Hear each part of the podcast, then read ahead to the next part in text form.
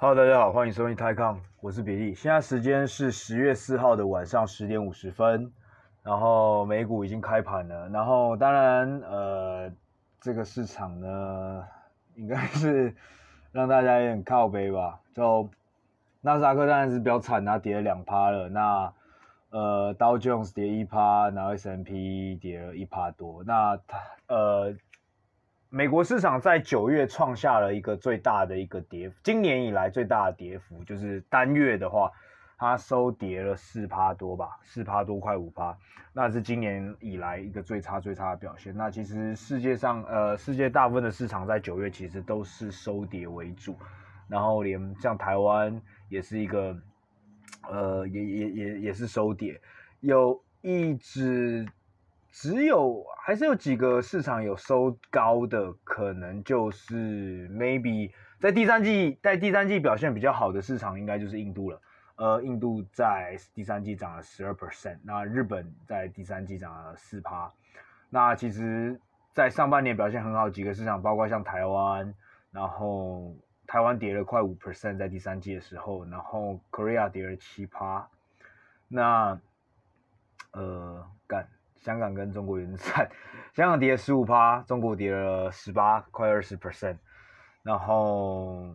对，大致上是第三季的这个表现。所以第三季是从七月到九月啊。那基本上在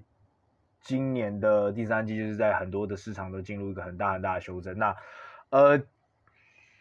很多的 sell off 其实在过去这两三礼拜才发生的。那我们上礼拜有稍微提到一些，像包括中国的就是一些地产的公司啊。那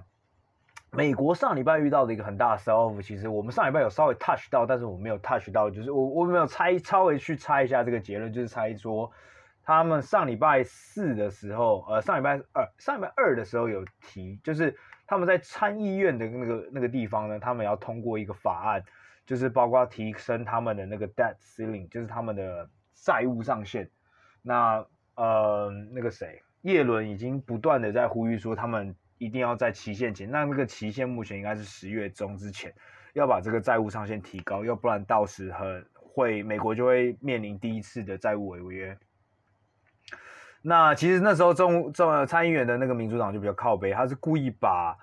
债务上限跟另外一个 bill，也就是呃拜登的那个 bill，把两个东西绑在一起，想要说强制通过，因为基本上他就是他他的意思就是说，反正不论怎么样，他觉得。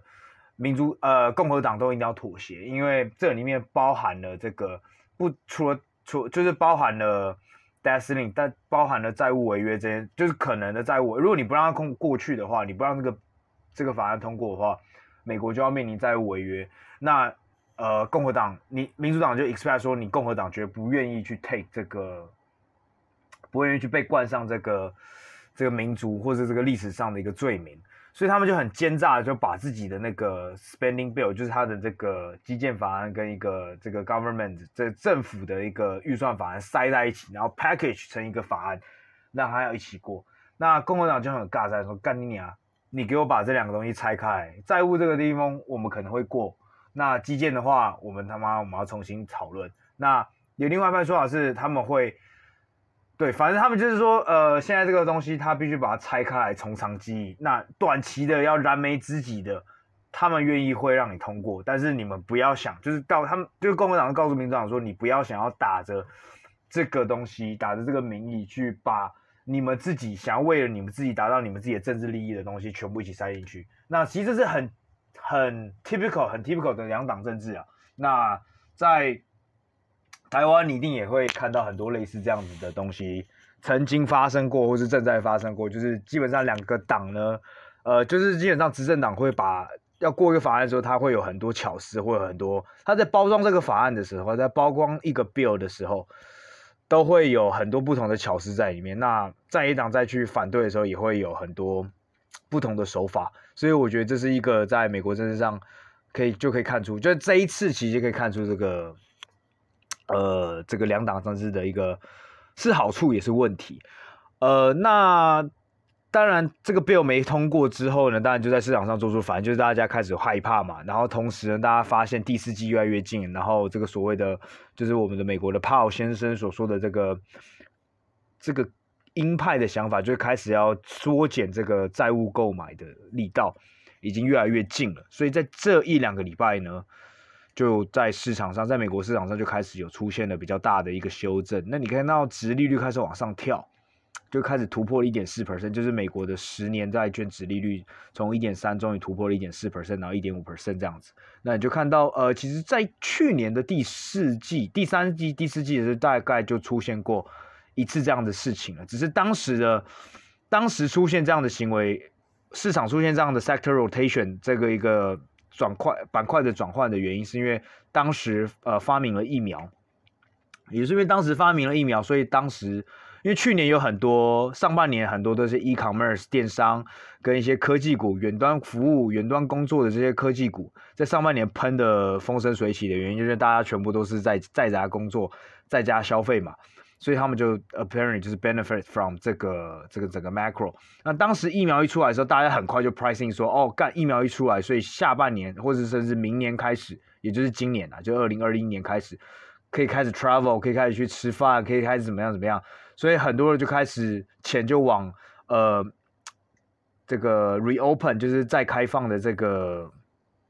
板块去走，比如说餐厅啦、旅游啦。那同时呢，因为大家可以开始回到正常的生活，所以大家那时候就 expect 说，呃，这个消费啊，消费就会开始往回弹。那消费开始往回弹之后，当然就同连带就会带动着这个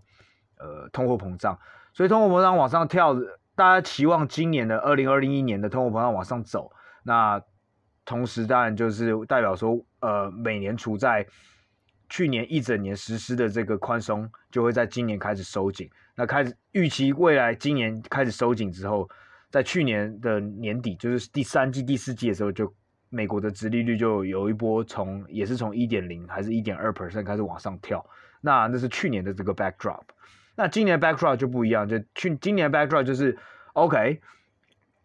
就算目前呃第三季开始发现呃这个 COVID 的这 Delta variant，其实在全世界都影响了，呃就更加的延后了各世界各个国家的那个经济的一个再开放，以及甚至是呃餐厅啊，你看很多其他国家它餐厅可能又开始限制了，那然后你很多地方 travel 是。已经老话题了，就是基本上每个地方的 travel 的步调是不一样的，有些地方是这个时候开，那有些地方是下个月开，那有些地方这个时候爆发，有的时候地方下个月才爆发。那这次的这个殖利率往上跳，Tony 就是因为这个第一个就是很怕大家在怕说这个美国会经历第一次的债务违约，第二个就是这一次是真的是 FED Fed 它的呃 hawkish tone，就是它的鹰派的一个说法呢去。终于呢，市场开始 pricing，开始开始把它把这个 factor 放进的这个这个这个价格里面，所以在最后九月的最后这两三个礼拜开始往上走。那接下来会不会有个 sector rotation 呢？你可以看到最近这两三个礼拜都是呃科技股跌的比美国啊美国市场，你可以看到科技股跌的比呃价值股还要凶。那你可以看到很多的银行开始又往上跑了。那是不是接下来是一波一个 sector rotation？大家是不是该去做调整呢？我就不先回答了。我觉得这个东西，各位如果已经在这个市场玩这么久，我觉得这个东西是可以给大家在自己思考的。那另外一个话题是什么？就比如说，如果你之前有手上拥有像 Moderna 啊、BioNTech 啦、Pfizer 啦、AstraZeneca，然后甚至台湾的高端，然后呃，另外一个什么亚什么疫苗的高端哦，联雅疫苗。那中国的假设你有，比如说 CanSino，你有 Fosun Pharma，你有还有还有什么？呃，还有一个叫做华福生物，它华福生物是接下来就是中国在研发自己的 mRNA，然后你有 Sinopharm、Sinobiofarm 这些股票的，你在今天就会发现，干你跌的跟狗一样的原因，就是因为上礼拜的时候，Merck 就是呃 M E R C K M E R C K，呃，在美国上市的代码是 M R K。呃，中文是发默沙东或是默默克药厂，那它就是发明了一个口服药，它可以有效的，它可以减少百分之五十 percent 的这个重症的症状，甚至可以减少百分之五十趴的死亡率。那其实打疫苗本来就是一个减少重症，因为现在大家都发现，其实打疫苗并不能，并不能，并不是万灵丹，它并不能完全百分之百的让你完全不可能再感染感染这个 COVID，而是你当你感染这个 COVID 的时候，你你出现症状的几率会低非常非常非常的多，就是它可能是它的上面 efficacy rate 显示，就是可能你只会百分之九十几出现重症的病病症而已。所以其实这个东西是我觉得最主要的疫苗，或是最新的这个莫那个 Merck 的这个口服药，其实我觉得最主要它的功用是什么？它的功用是让我们学会怎么去跟这个病毒共存。它可能是一个很未来我们我们就要习惯它是个很强很强很强的一个流感。但是我们不能因此就 in your face，就是完完全全就是干完全没有 travel，完完全不 reopen。当然，跨就是跨境的旅游，我们一定要做足很多的一些防护措施，就比如说你一定要打完两剂疫苗啊，然后你一定上飞机前的三天呢，你要有那个唾唾液的这个检测啊，然后你要你要有这个抗体检测，让我们知道说你现在体内的抗体，就疫苗这个抗体的活这个活性是够的。那 OK，你到了之后，比如说我们就让你做，比如说三天或是七天的一个隔离，而不是十四天。然后你出去之后，你就要 always trace，就是比如说我到，比如说我今天从香港飞到台湾，那我可能台湾我入境的时候，台湾就要叫我手机上下载一个 app。那我下一个 app 之后，我三天隔离完是五七天隔离完之后呢，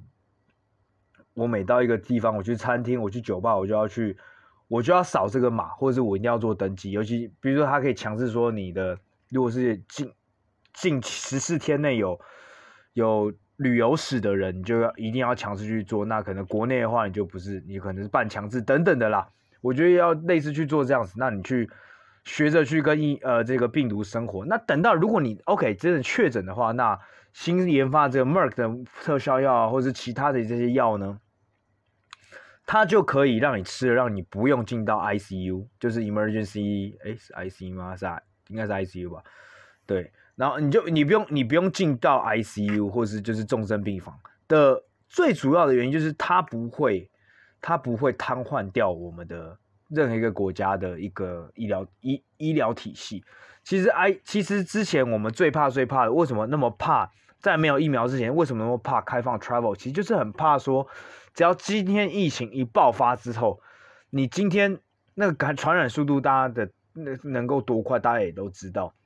那你就瞬间这个病床，比如说今天这个只有一百个病床，这个家医院只有一百个病床，你一百个病床瞬间如果塞满了这个新冠病毒的话，你就完全没有能力去 take 其他不同非新冠病毒的的的病患。那如果是车祸有车祸的啊，有急诊的这些，你都到时候之后你都没办法 take care of。所以其实真的，我觉得这种重这种重大的流行疾病，其实最终最终。大家最要需防范的，其实是医疗系统的瘫痪。那我觉得，只要达到当我们的效，我就是我们的药物跟疫苗最终已经达到这样的保护的时候，或者一定的保护的时候，我觉得我们就可以有限度去开放。这是我的想法。好，那一样跟刚才我们在讲的那个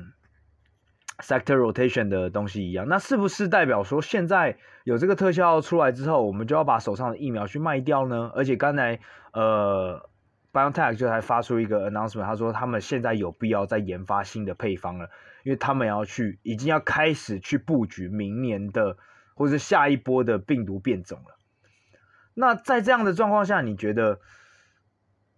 你就是问问各个别投资人，请问你现在要去买 Merck，还是你会去把，还是你也再去买 BioNTech？然后如果你手上有 BioNTech 的话，你这时候会加码还是会卖掉？然后，如果你手上有 casino，你手上有这样或者高端疫苗，你觉得你会去卖掉，还是会去加码？你觉得现在的这个，你觉得金波今天跌了这十几趴、二十趴是一个错杀，还是一个逃命？然后还是一个很需要去做 sector rotation 的一个时间点？我觉得这些每个 quarter、每一个 quarter 或是每个不同的市场在反应的时候，都是一个很大的一些契机，让大家去。很好去，当然你可能会承受一些短期阵痛，就是假设比如说今天你有联亚疫苗的话，或是你有高端疫苗，你会会有一些阵痛。但我觉得每一次的一波阵痛呢，都可以让自己去好好的去检视一下自己的 portfolio，自己的这个这个这个这个这个投资组合，这个证券账户里面有哪个地方需要调仓的，要不然像是之前这样子，就是一个万股齐涨，你完完全全不会去反思，你完完全不会去考虑说我。这个 portfolio，我这个投资组组合里面，到底哪里做的不好？到底哪些东西你永远不会知道说哪些东西是你真的靠你的实力挑出来的，你找到的股票，还是你真的只是靠运气而已？因为在过去这种股票飞涨的这尤其几个月，主要台湾呐、啊，呃，可能 maybe 其他国家没有，但是呃，哦，在中国是所有东西在跌，股价股。那个股票齐跌，那那在台湾啊、日本啊，过去几个礼拜可能是股股票齐涨，不管 sector 都在涨。这种年代、这种时间如果过去的时候，更好去检视说自己的能力到底适不适合在这个市场，或是还是最终你会发现说，我其实完全就是不适合自己去选股票、自己去操作，我还是要交给大盘这样子。那像我今年，假设如果我去年没玩股票，我今年才进来股票的话，我就会发现，我就会觉得说，我会我会觉得自己很没自信，我会觉得说，干我的美股怎么会做这么烂？那但是如果是今年第一年玩台股的话，因为我今年台股是涨了，大概是大盘的三四倍，就 year to date 就今年上涨，所以我就会觉得说，如果是第一年玩台股的话，那我相信现就是今年在台湾有许许多多人，大概是上千上万的人，比我。的绩效还要好很多，那他们就会觉得说，或者我们都会觉得说，如果我是第一年进来台股，我就说干，我是不是就是那个传说中那个万中选一的少年股神呢？对不对？所以其实没有一如果没有一次的这样一个下跌，但我觉得像中国这样一直喋喋不休是有点太超过，已经干已经跌到有点在怀疑人生了。但是在正常的一个健康市场里面，如果有一波下跌修正之后，是一个很好检视自己的。问题，或是找出自己这个哪里不好，或是哪里真的做得好的一个很好的时间。那所以我觉得，在过去一礼拜，很多台很多的台湾人都开始问说：“干，市场怎么了？市场怎么爆了？”那开始有点担心。那我相信，大家在市场比较久的人，早就已经看过这风风雨很多次了。虽然可能不是真的那么多次，但可能看过两三次，应该就不会那么的慌。但如果是近最近才开始进来玩的，那当然就会比较慌了一点。那我可以老实跟各位讲，我觉得台湾今年以来的表现呢，如果你是从台湾，如果你是在年初的时候就加入这个市场的话，那今年台湾的市场表现还是吊打许许多多的地方。那在光光是在亚洲，它就比日本的表现还好。台湾目前到九月的时候是上涨十五 percent，那日本了不起上涨十二 percent，澳洲上十一 percent，新加坡八，那韩国上七 percent，但是很多其他国家，比如说中国就跌七。然后香港跌十 percent，那 m c i China 是跌十七 percent，那甚至呢，台湾的表现其实是比 S&P 还要好，其实大家差不多，S&P 上涨十四，也是上涨十五 percent 左右，所以你就想象台湾其实跟美国今年的表现是很很很好很好很好的。那你投资很多其他市场的话，就。真的就没办法拿到这么好的报酬，所以其实今年台湾已经算是给各位一个非常好过的上半年了。那当然下半年可能会遇到一些震荡，但是我觉得，嗯，不要去想说你现在赔了多少，而是你要看你一整年，其实你已经照赚了多少，只是你现在只是开始会少赚一点钱而已。当然，如果你害怕的话，你就把你就在明天或者在接下来一个礼拜把所有股票全部卖掉。但是如果呢，干明天开始止跌，后天开始反弹，那也是就错过了很多事情。所以我觉得你只要去调整。那就像我刚才，我刚才已经给各位一些提示了，就是比如说，哎，那 maybe 是不是这时候又要该来做 sector rotation，又要做一些板块轮动了？是不是要把一些科技给丢掉，然后转入一些呃 cyclical？转入一些银行，转入一些 financial 这样子的东西，那还是要反过来说，哎，其实我觉得科技今年表现的一直以来都表现的比较差，还是其实我我这时候先持有现金，我让科技再跌一阵子，然后我在明年年初的时候再开始大码加进场买入科技。而且讲真的，干，其实科技今年我因为美国科技其实大大型科技根本就没有 underperform 干。美国的尖牙股今年的表现应该是完全吊打 S M P 的，对，所以其实看你要怎么挑了。好，那我觉得到下半年的时候，你会发现很多时候，呃，你挑个股的，你挑个股当然也是会赚钱，但是我觉得挑个股给你制造出来的 upside，给你制造出来的一个 alpha，我们所谓这叫 alpha，就是让你自己创造出来的跟市场不一样的一个报酬，我觉得会比较难。那我觉得下半年，我觉得更靠的是一个你对总体经济，就是现在这个世界上，或是某一个单一经济体，或是全世界各国经济体互相正在发生的一些很多不同的 event，就是不同的经济事件所对这个市场造成的一个冲击。所以就像我之前有介绍过，呃，我们分析股票有两种方式，一种是 top down 由上而下，从总体经济往下去分析，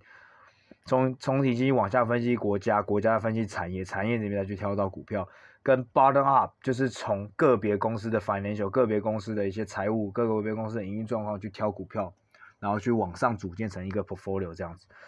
我觉得下半年可能 top down 就是你的一个 macro view，你你一个总体经济的一个观点可能更重要。其实现在下半年，我觉得很多时候都是在考验每个人去对一件突发事件的一个事件的去解读。那包括说像我刚才说的，莫沙东在上个礼拜发发出了这个这个口服药。那它对市场会造成什么影响？那是不是代表说，哎，接下来的 travel，接下来旅游业可以开始复苏了？那我们是要去布局 travel 呢，然后去卖掉我们的疫苗疫苗股票。那包括像呃美国的 taper，就是美国的这个要开始紧缩，要紧缩它的购买购债能力。然后再包括说，那你接下来就要 take a view，比如说你要去猜，或者说你去预测说十月中的时候。美国的国会到底会不会会不会达成一个阶段式阶段，到底会达到一个阶段性的一个妥协，一个过那个法案会到会达成一个阶段性的法案，那这个法案的内容是什么？还是完全不会有阶段性的法案，它就会直接让这个政府 shut down？还是呢会更惨，它会可能会完全就是有债务违约的状况发生？这时候就是我觉得更考验各位是去解读市场跟解读这个经济的一些很多的东西的一个能力，所以我觉得。呃，我觉得之前有跟各位提说提过说，就是平常要多看新闻，要多看一些东西。很多时候你没可能没办法从新闻里面拿到一个股票的 idea，很多时候你可能完全没有办法从里面拿到任何一个有用的消息。但是更多时候，它这个东西是在培养出我们在看事情的一些角度，然后培养出我们去有一些观点这样子。那我觉得这是过去这两一两个礼拜发生的事情，让我有对有一些想法。然后同时，其实也不能说完全只是分享。我觉得这是我自己跟各位分享，我自己觉得接下来最后一季的展望，就是我觉得更多时候是股票的个别基本面可能当然还是很重要，但不是真的会影响接下来三个月股价波动的一个最主要的原因。最主要原因可能是整个 overall 整个市场整个 market，然后整个。个别经济体的一些市场的反应跟一些一一些一些表现的。好，那我刚才一直在跟各位讲说，就是 take a view，take a view，就是要有自己的观点，要有自己的 interpretation，要有自己的解读。那包括我今天看到一个事件的时候，我相信每个人我们的解读方式都是不一样。那这边我就想分享一个上，就是在今天 wrap up 之前，我想跟各位分享一个上礼拜我自己发生在我自己身上的事情。呃，上礼拜其实各位应该知道是，呃，中国的国庆是十月一号嘛，就十一国庆，所以其实上礼拜五就开始放假。那中国是从十月一号放到今这礼拜四，所以这里呃从上礼拜五开始到一直到这礼拜四，中国都是休盘的，非常之非常之爽啊！我有看到我在内地的一些朋友们，看他们出去玩的感觉真的好爽。那所以看到这几天中国的呃其他地方的世世界的波动。不太会影响到中国的市场，不过我相信礼拜五一开盘的时候，一定会有一个就是补涨或补跌的一个效应嘛。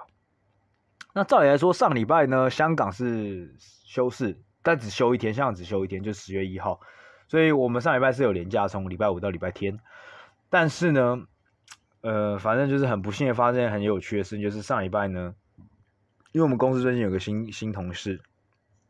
呃，很年轻，很很菜啊，那。之前没有在就是我们这种产业工作过的实习或者实习过的经验，然后反正呃上礼拜就是他写了一个 report，然后被老板弄弄到爆炸，就被被干翻。但是老板不是只有骂他，他是把我加在一起骂，就是可能说，可能我他们老板也觉得说我最近也比较偷懒吧，或者是就是皮没有绷紧，所以就是顺便一起干。然后只是他更多时候在干我。然后，但我觉得他是干给干给那个新同学看的，他就是干给新同事看，让他知道说，就是不要不要学这个前辈，不要不要不要不要说前辈，你不要学这位同事，好像觉得自己散散的，就是不太做事这样子。对，就是要教要要好好做事，那也要他好好做事这样子。但是其实呢，当然是表面，当然是也是这样子。但同时呢，其实我有看了他新同学写的那一篇东西。其实当时老板在干的时候，他是讲了一个点，就是说这个东西完完全全就是一个，就是就是 garbage。他说这个东西你完全没有告诉我这个这个 business 到底在做什么，这个生意到底在做什么。我看完之后，我并没有。得到任何的 value 我没有任你没有你没有增加，你没有给我任何的 input，你反而让我更加的疑惑，你让我看完之后更加 confuse，让我，所以你等于说没有 add value，你甚至还有 value deducting，你甚至还等于说你是个负负负的负的付出，就是你让你让我要花更多时间去了解这件事情，现在。那我稍微看了一下他的，他写的就是新同学写的 investment memo，就是他的，你也知道，就是我们在写，其实跟所有所有企业一样，我们在 pitch 一个股票，我们在 pitch 一个投资标的，我们在 pitch 一个 project，我们都是写一个 investment memo，我们就是写一个类似像报告书。那那报告书里面呢，就是要很多一些很重要的重点，就是一个所谓的一些呃呃 executive summary 啊，就是在第一页、第二页的时候就要让让看的，就是。你的你如果是报告者的话，你今天在 present 的时候，你一定要让你的老板或者你的客户在前五分钟就知道说，这整篇报告或者这整篇对这整个 presentation 今天的重点是哪几点？那我们会照着这个脉络去走，所以是非常的一个美式的，就是有点像是我们在考那个啊。这样讲好，就有点像是我们之前学测学测的时候是指考的时候，美国呃写英文的指考或指考或学英文的学测会跟中国这中文的那个作文会不太一样，就是我们的论述要非常的直接，就是在很快在第一道第这第一条句子或第二条句子让大家很快理解。那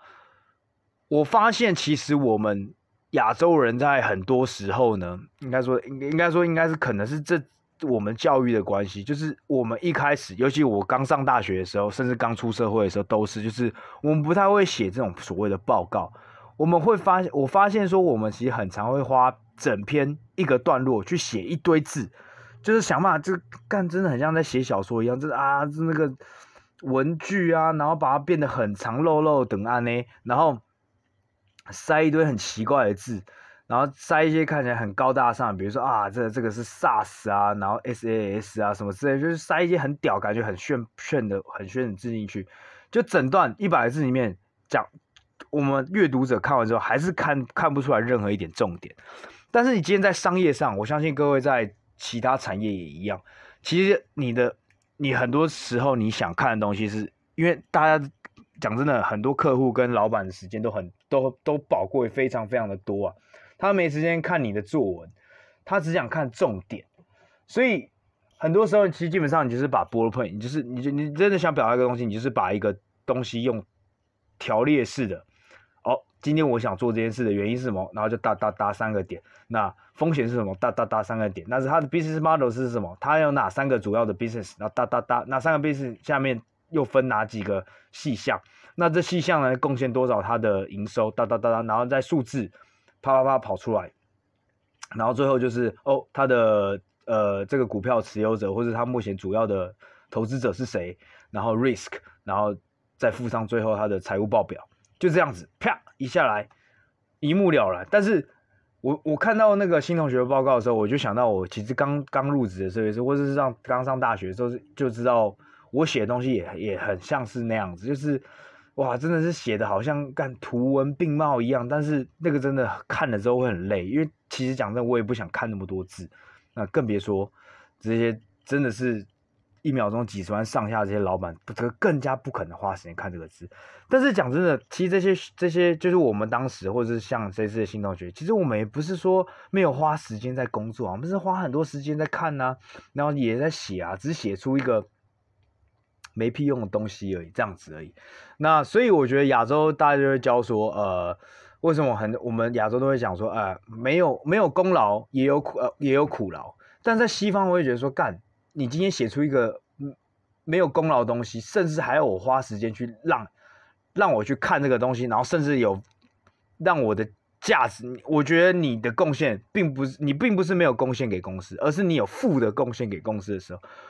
没有功劳。也有苦劳这句话，真的对很多很多很多只看绩效的老板会觉得说，干那句话就是一个狗屁，就是真的完全就是不重要一件事情。当然你会说这些老板很冷血，但是同时，如果你的绩效好的时候，你会发现这些老板很敢给，真的就很敢给，就完全真的是靠绩效 numbers 说话。你要说这制度好吗？我也不知道到底是好还是不好，但是我只知道这是一个现象而已。所以，呃，对，那再来就是，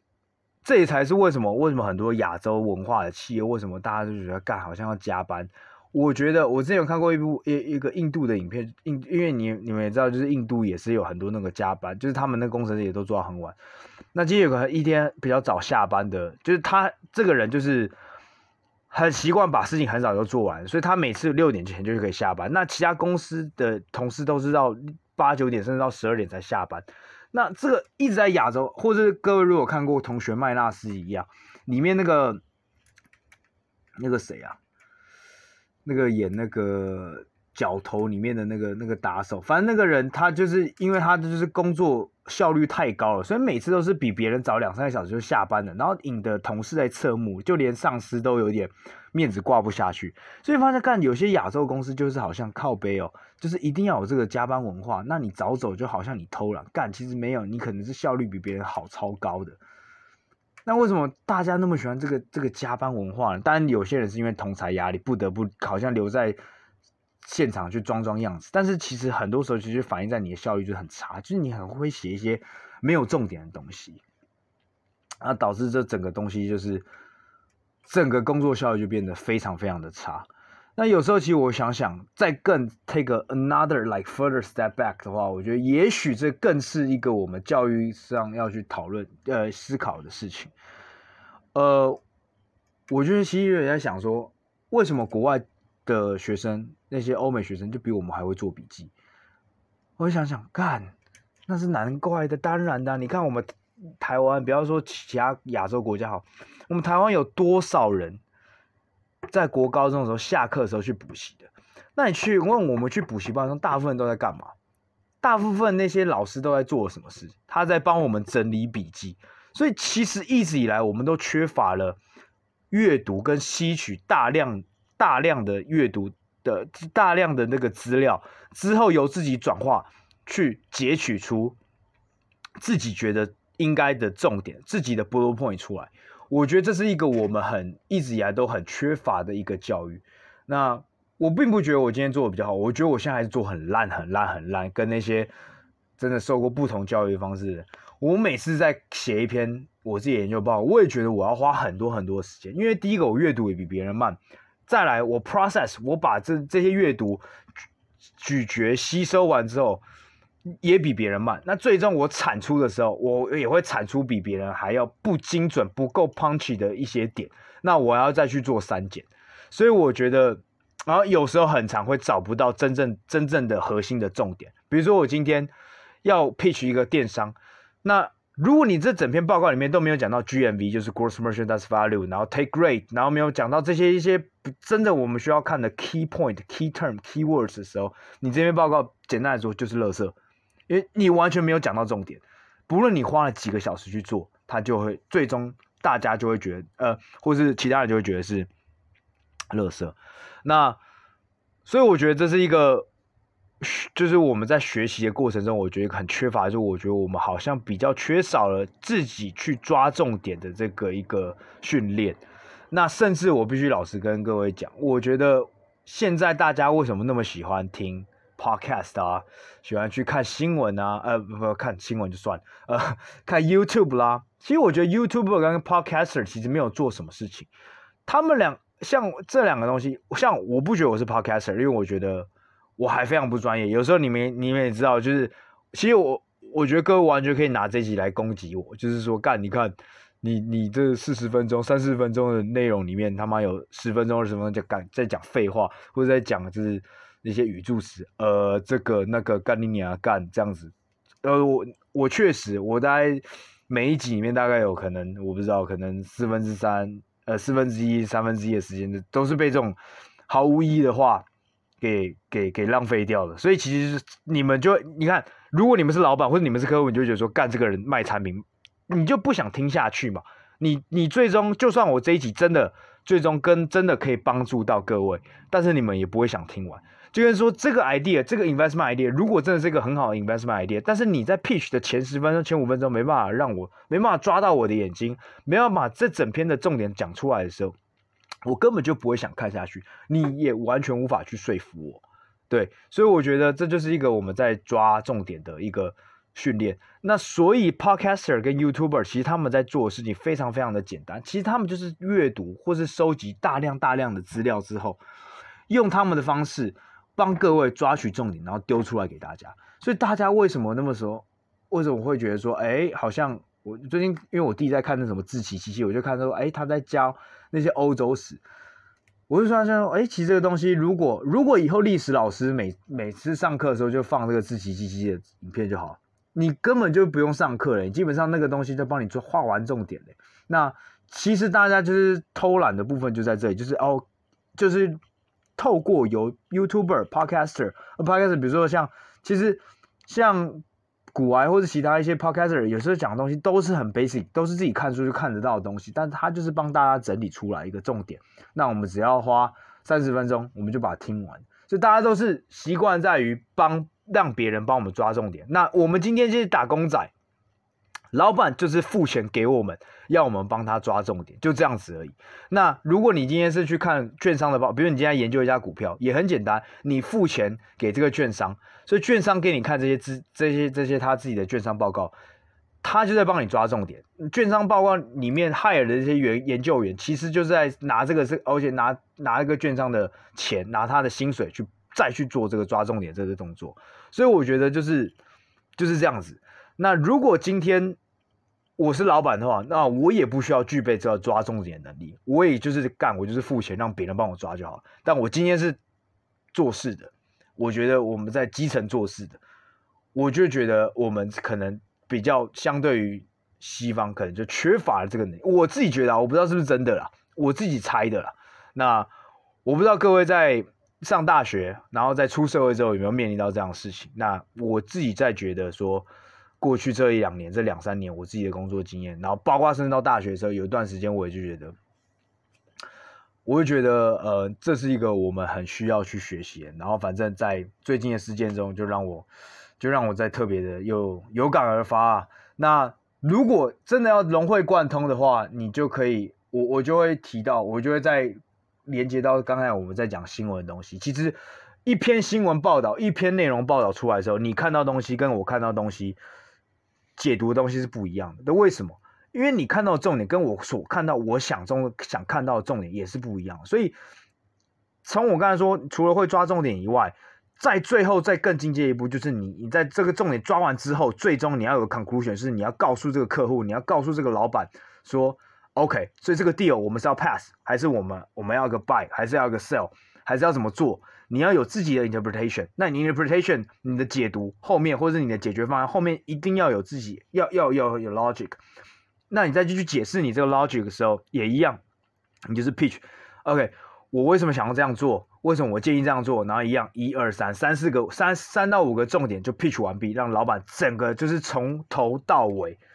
很清楚、很清晰的有一条一条线的这样子看完，不会中间有很多乱糟糟的。所以。今天去看新闻，你有你的重点，我有我的重点，所以我们到时候解读出来的东西就不一样。但我们要怎么去说服别人，跟说服我们自己去对一个新闻有一个这样的观点呢？我觉得就是一个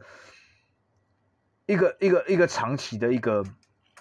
一个学习经经过啊。那最终呢，就一个小打岔，我会觉得为什么很多人会觉得说，为什么台湾，尤其台湾媒体被人家骂成这样，也难怪说很多人会讲说，小时候不读书，长大当记者。的原因就是我很常看到台湾很多新闻媒体看完之后，我觉得看完整篇之后，我觉得没什么重点。这也是为什么很多人会觉得说，干看新闻炒股票是没屁用的。但是我觉得并不完全是这样，因为在国外其实很多时候很多人他们还是还蛮注重新闻，像我老板很注重各国新闻。但是为什么在台湾我觉得说干新闻炒股票是嗤之以鼻？为什么从新闻好像你永远拿不到 insight？我觉得就是因为台湾有很多的媒体或很很多的记者或很多的报告写出来，这个媒体这个新闻写出来之后，确实看完之后真的是我不知道内容在写什么，我也不知道重点是什么。除了标题耸动以外，我还是认我没有任何的 take away from it，所以我觉得这是一个为什么国外的新闻你可以看到这种东西，为什么台湾很多的新闻你看不到东西，然后的的最终各位会去依赖更多的 YouTube 跟更多的 Podcast，我觉得这也是一个新闻媒体应该要去自省的东西。然后对，那最终我觉得大概就是这样子啊。那当然一样，我觉得各位。一件事情，各位有不同的想法。Maybe 我今天讲的这种东西，大家是持完全不同的想法，所以我觉得完全 OK，完全开放。但是我我还是觉得说，我们的教育一直要让人来帮我们去做 interpretation，我觉得是一个很很很很很奇怪的，就是帮大家大家去帮我抓重点。比如说，干，我想到，我刚才突然想到一个，就就像那个朱自清的背影啊，就像什么啊，看那个橘子代表温暖，什么那个紫色马褂代表什么什么什么，象征隐喻，就。我们国文老师要帮我们统计超多笔记，然后叫我们背下来说，哦，这篇诗、这篇文章里面那个东西、那个橘子、那个颜色、那个物品是暗喻、象征什么东西？干，说明那个作者在当时根本就是根本就没有、没有、没有、没、没、没有那个、没有、没有。如果他真的没有那个想法，怎么办呢？也就是说，干，有可能他老爸当时就是刚好就是穿的那个颜色的马褂嘛。